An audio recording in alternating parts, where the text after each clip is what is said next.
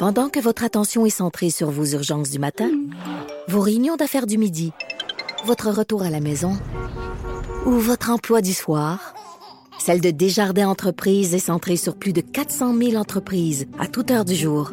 Grâce à notre connaissance des secteurs d'activité et à notre accompagnement spécialisé, nous aidons les entrepreneurs à relever chaque défi pour qu'ils puissent rester centrés sur ce qui compte, le développement de leur entreprise. Au début du mois d'avril, le bureau d'enquête euh, du, du, journal, le bureau d'enquête de Québécois avait surpris bien des gens en hein, nous apprenant que la Sûreté du Québec est en train d'évaluer la possibilité d'avoir recours à la géolocalisation pour s'assurer que les personnes respectent les directives de, de confinement. Ça avait été par après confirmé par le premier ministre qu'effectivement la Sûreté du Québec travaillait là-dessus.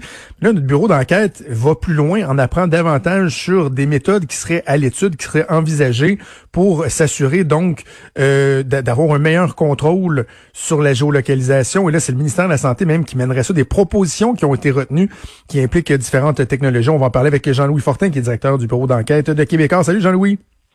Salut Jonathan.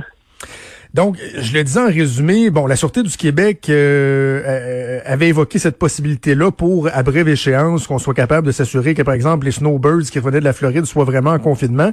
Mais là, on parle de technologies euh, très, très larges qui pourraient être faire partie de notre quotidien là pour un bon moment et, et de façon globale. C'est ce que on révélait euh, il y a à peu près un mois de ça, c'était une goutte d'eau dans l'océan par rapport à ce que le ministère de la Santé euh, évalue en ce moment. C'est-à-dire que ce que la SQ, ce que les corps policiers peuvent faire, et on fait, on a eu un cas confirmé à Québec, euh, c'est demander à un, fournisseur de services cellulaires, par exemple Vidéotron ou Bell ou TELUS, ben, donnez-moi accès aux fonctionnalités de traçage. Donc, je veux, avec la géolocalisation, être capable de savoir où est tel individu parce que je soupçonne qu'il ne respecte pas le confinement. C'est un exemple. On sait que ça s'est fait à une seule occasion confirmée. Ça s'est peut-être fait en, d'autres occasions, là. mais c'est vraiment de façon très, très, très ciblée. Ça, c'est ce qu'on révélait début avril. Là, cette fois-ci, on se rend compte que le ministère de la Santé, euh, a des plans pour essentiellement surveiller ou géolocaliser tout le monde. Euh, et là, il ne faut pas partir en peur. Je pense pas que euh, c'est demain matin que tous les Québécois vont être suivis à la trace avec un GPS, avec un, Big Brother au gouvernement qui peut ben savoir où toi et moi on se déplace. Là. Hmm. C'est pas ça dont il s'agit. Mais il s'agit de d'implanter des outils de surveillance de masse. Donc, presque tout le monde est concerné, parce qu'on sait que presque tout le monde a un téléphone intelligent maintenant. On se promène avec ça. Euh, il y a à peu près juste ma mère qui n'en a pas. Et euh, à, partir des téléphones intelligents, il y a plusieurs technologies qui existent, certaines très, très, très intrusives pour la vie privée, d'autres un, peu moins, qui ont été explorées avec succès. Donc, ce que j'ai appris, c'est que le gouvernement euh, a réalisé une étude assez exhaustive. Il y a un document d'une vingtaine de pages un bulletin de veille interne sur la géolocalisation euh, en temps de pandémie qui a été produit. C'est super intéressant comme synthèse parce que on part, euh, c'est soit les pays asiatiques, hein, donc la, Corée du Sud, la Chine, qui ont réussi, surtout la Corée du Sud, c'est assez impressionnant, à contrôler euh, la pandémie avec une surveillance. Là, écoute, je pense qu'au Québec, ce ne serait pas socialement acceptable de faire ça. En Corée du Sud, par exemple, il y a un site web où tout le monde peut aller. Et là, tu peux littéralement voir où se promènent les porteurs de la COVID. Donc, quand ah, tu es diagnostiqué positif, le gouvernement t'oblige à euh, installer sur ton téléphone euh, un petit dispositif qui te géolocalise. Et ensuite, quand tu te promènes dans la rue, les gens peuvent savoir, oh, oh attention, il y a quelqu'un là qui s'en vient, que je vais croiser, qui est positif. Et là, il y a différents codes de couleur. Si tu as été diagnostiqué dans les 24 dernières heures, tu un point rouge sur la carte. Euh, dans les quatre derniers jours, c'est un point orange. Jean-Louis, on, est dans la réalité augmentée. on a souvent parlé de la réalité augmentée, que tu pourrais te promener quelque part en touriste avec ton téléphone, puis là, tu sais, t'es en mode caméra, ça te donne des informations complémentaires. Là, c'est un peu ça, mais pour dénoncer les Covidiens qui sont devant toi ou à proximité. C'est particulier en tabarouette. Là. Eh oui, puis le site web, il est accessible ici. Je l'ai devant moi sur mon ordinateur. J'ai la carte de la Corée du Sud, puis je peux voir en temps réel des petits points. C'est tout plein de petits points rouges, de petits points verts. Il y en a beaucoup moins qu'il y en avait euh, il y a à peu près un mois ou deux en Corée du Sud. Mais c'est comme Pac-Man. Il faut que tu évites les petits, euh, les méchants petits bonhommes là, pour pas qu'ils t'attrapent. C'est la même affaire. Écoute, je sais pas, Maud, si dans la rue en Corée du Sud, les gens se promènent en regardant un, œil sur l'application, puis l'autre œil pour voir où est-ce qu'ils s'en vont. Mais, ah. mais, ça vous donne une idée de, jusqu'où on peut aller. Ça, c'est dans le très, très, très intrusif. Mm-hmm. Je ne pense pas qu'au Québec, on est prêt à adopter des, technologies comme ça, mais il faut dire, ça a été étudié par le ministère de la Santé. Ce qui est probablement plus réaliste. Euh, en disant les, les, ce que les experts du gouvernement disent. Puis c'est étonnant, je savais pas que au ministère de la Santé, on avait une, une direction qui s'occupe justement de tout ce qui est la collecte de données et le, le, le, toute la scène numérique. Il y a vraiment un groupe de personnes au ministère de la Santé qui se spécialise là-dedans. Donc, ce qui serait, selon moi, plus réaliste, c'est la technologie Bluetooth. Bluetooth, c'est pas compliqué, là. C'est un protocole qui permet à, votre téléphone euh, d'échanger l'information, d'interroger avec les, euh, les, autres appareils qu'il rencontre. Souvent, on l'utilise pour transférer des fichiers ou pour, euh, euh, pour connecter, par exemple, des, des, des, écouteurs Bluetooth, donc c'est sans fil. Les écouteurs et le téléphone échangent l'information ensemble. Ou par exemple, si je te croise, Jonathan ou Maude, et puis je veux t'envoyer un fichier, ben, tu acceptes sur ton téléphone de reconnaître ou d'échanger l'information avec le mien, puis le, le transfert se fait comme ça. Alors, si tout le monde euh, installe sur son téléphone une, application qui permet l'échange d'informations via Bluetooth concernant le virus. Ça permettrait, par exemple, de savoir, ben, toi, dans la journée, tu t'es promené au centre-ville de Montréal, et puis, oh, oh attention, euh, à, euh, à 11h15 ce matin, tu es venu à moins de deux mètres de distance de quelqu'un qui était un porteur. Donc, ça, tu, tu devrais être fait tester.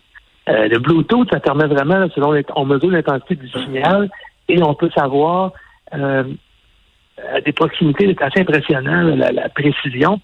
C'est entre autres ce qui a été développé à Singapour et l'application à Singapour, elle est reconnue. Il y a 50 pays qui ont manifesté leur intérêt pour l'adopter. Ça s'appelle Trace Together.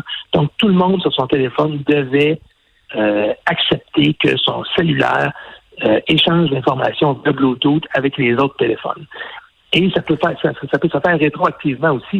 Si par exemple demain matin, ton médecin te dit que tu es positif à la COVID, tu envoies un message sur le ben, tu, tu, informes l'application de ça, et automatiquement, l'application va retrouver tous ceux que tu as croisés dans les 14 derniers jours et va les aviser euh, automatiquement sur leur téléphone.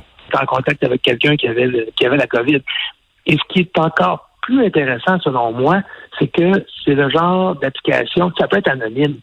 Euh, ça me dira pas, ah, j'ai croisé Maud à 11h15 qui avait le coronavirus. Mm. Ça veut je me dis, j'ai croisé quelqu'un qui avait le coronavirus. Donc, il y a quand même une certaine façon de, de garder des informations confidentielles pour la vie privée, évidemment. Et ça, ben, mais dis-moi, Jean-Louis, est-ce que dans, dans l'État, à ta connaissance, dans l'État actuel de notre droit, est-ce que le gouvernement pourrait imposer une technologie comme celle-là ou ça prendrait des, aménagements législatifs? C'est une très, très bonne question. Euh, on, voit là dans les documents que j'ai pu consulter que les experts du ministère y pensent, soulèvent déjà des enjeux éthiques, des enjeux légaux, évidemment, parce que c'est sûr que pour que ce genre de technologie-là marche, il faut presque que ça soit obligatoire. Si tu conseilles aux mhm. gens de les installer, ce ne sera pas un bon outil de surveillance parce que tu peux, déjà te douter qu'il y a un grand pourcentage des gens qui vont dire Moi, je veux pas que Big Brother me surveille. Je veux pas que le gouvernement mhm. sache euh, qui j'ai croisé, euh, où est-ce que je me suis promené au courant de la journée. Donc, si tu obliges les gens de l'installer, est-ce que, bon, euh, j'imagine qu'il y a beaucoup, beaucoup d'avocats que, ça va intéresser, mais il faut quand même songer que la loi présentement qui est en vigueur, euh, euh, les, mesures d'urgence en santé publique, c'est très, très, très restrictif aussi. Euh, c'est des pouvoirs assez exceptionnels qui sont conférés présentement au gouvernement de restreindre nos libertés individuelles, de restreindre notre droit de se regrouper. et c'est pas pour rien que ça doit être renouvelé par décret, puis qu'éventuellement, il faut que l'Assemblée nationale se prononce. Ça peut pas être, ça peut pas perdurer dans le temps. Donc, est-ce qu'il pourrait y avoir des aménagements dans la loi sur la santé publique pour la même façon que on t'interdit d'être à moins de deux mètres de quelqu'un avec qui tu n'habites pas, ben, de la même façon qu'on t'oblige à installer une application qui permet euh, à ton téléphone de communiquer avec d'autres appareils, puis d'avertir les gens euh, si tu as, le virus, ben, approchez-vous pas trop près. J'imagine, la, la, loi permet quand même de nombreux, de nombreux aménagements. Et en terminant, Jean-Louis, dans, dans le fond, ce que tu as appris aussi, c'est que le gouvernement a reçu concrètement des propositions. On parle de 11 propositions, mais en même temps, j'imagine qu'on n'a pas confirmé que on compte aller de l'avant. C'est encore exploratoire, j'imagine, à ce stade-ci? C'est ça, les propositions sont quand même bien détaillées. C'est toutes sortes d'entreprises privées. Tu as Ubisoft là-dedans, mais tu as aussi, bon, euh, le, le, le MILA, là, qui est le, le euh, euh bureau d'innovation euh, numérique. Donc, autant des, organisations euh, euh, sans but lucratif que des, entreprises privées. Vraiment, les autres ont de l'argent à faire. Hein. donc, si tu peux vendre au gouvernement ton application, ben, ils ne s'en priveront pas. ce que le gouvernement explique dans un document auquel j'ai eu accès, c'est qu'il n'y a pas de rencontre qu'il y a eu encore avec des fournisseurs. et connaissant la rapidité de la machine administrative, euh, j'imagine que c'est un processus qui va être assez long avant d'autoriser, par exemple, de faire affaire avec une compagnie et de dire OK, on, va de l'avant là. Euh, d'après moi, ça va être plusieurs semaines, plusieurs mois. Mais on constate donc qu'il y a beaucoup d'intérêt pour ça de la part d'entreprises privées euh, de faire affaire avec le gouvernement. Vraiment intéressant, ça va faire jaser absolument euh, bien bien des gens qui sont pas nécessairement du même avis, mais euh, c'est éclairant, ça fait jaser. Jean-Louis Fortin, directeur du bureau d'enquête de Québécois, merci beaucoup, c'est toujours un plaisir. Merci, bonne journée. Salut. Je sais pas, Maude, toi, tu, tu te situes où dans, euh, dans ce débat-là?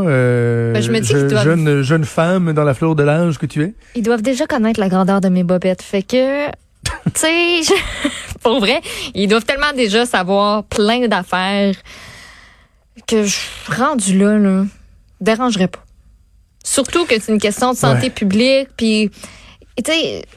Il y, a, déjà eu des reportages comme quoi, tu sais, si tu prends le Wi-Fi de telle épicerie, puis que là, ils vont le savoir, t'es rendu où dans le magasin à peu près comme à la minute prêt, puis ils vont être capables de te recommander selon tu t'en vas où dans le magasin. Ils vont savoir qu'est-ce que tu achètes le plus, puis si tu payes, puis si tu avec ta, la carte de points, puis ils savent tellement d'affaires. Ils savent que je prenne du lait 2 Tu sais, comme, je rendu là, je me dis, qu'est-ce que j'ai à perdre de plus?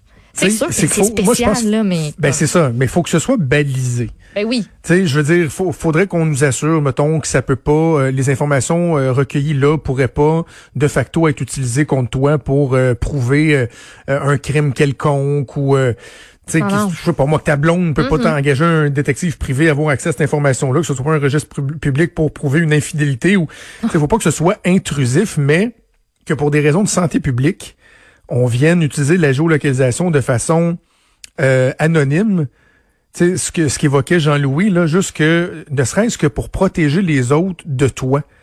sais, il disait de façon rétroactive, là, si mettons le médecin dit oui, tu es euh, atteint de la COVID, ça pourrait envoyer un signal aux gens qui t'ont euh, côtoyé de près dans tel tel, tel service. De faire attention. Moi, je, je m'excuse, mais moi, je dis bring it on. Moi aussi, je veux le savoir. On, va être vigilant, là. on va être vigilant, puis s'il faut, ce sera uniquement pour la durée de la crise. Puis à un moment donné, ce droit-là sera levé, puis on s'assurera, on questionnera. Puis, on n'est pas dans un pays louche communiste, là, que le gouvernement, après ça, pourrait quand même continuer à utiliser ces technologies-là à notre insu. On a un pays démocratique, avec des bases de reddition de comptes qui sont, qui sont fort importantes. Et je, peux pas croire qu'il y aurait des intrusions dans notre vie privée qui seraient pas euh, connues, autorisées. Mais on est-tu les plus forts, Jonathan, au Québec, avec nos trucs informatiques? Tu sais, la section bordel informatique du journal, là, moi, c'est ça qui me fait le plus peur. moi, c'est ça qui là. Il y a un petit quelque chose. je voulais en parler à Jean-Louis, mais en même temps, j'ai accroché sur le fait qu'il a dit que une des applications dont il parlait existe déjà, peut a déjà été vendue, je sais pas trop, à 50 pays ou États, whatever. Donc, si c'est un clé en main, j'ai un petit peu moins d'inquiétude, c'est-à-dire que tu l'achètes puis c'est instant. Mais faut pas, écoute, ils ont pas été capables de mettre sur pied on les perd, on les perd. un site. Pouf, Oui. Ouais. Quelqu'un qui les a pris. Hein? C'est pas qui. Ouais, genre la protection de ces données-là. C'est vraiment pessimiste, là, hmm. mais ben oui Tu sais, je, je sais pas. J'ai des. Je contribue divinité, doutes hein. Oh, Le ça site web, je C'est même pas nous qui la fait, on l'a confié au privé. Puis ça a chier. Fait que. C'est pire. C'est ouais. On a le don de choisir comme du monde. Alors hein. voilà. Mais comme je dis en terminant l'entrevue avec Jean-Louis, tu sais, ça va, ça crée des débats, ça crée des discussions, c'est intéressant. C'est super intéressant, C'est du ben concret, là. C'est pas du complotisme, c'est des documents gouvernementaux que le bureau d'enquête a obtenus. Alors voilà, c'est déjà tout pour nous. Il y a Sophie Durocher qui s'en vient. Un gros merci à toute l'équipe, à Achille Moinet à la mise en onde, à Mathieu Boulay et à Frédéric Mocoll à la recherche. Maud, je te souhaite une excellente journée. À toi aussi. Et tout le monde, on se retrouve demain à 10h. Salut.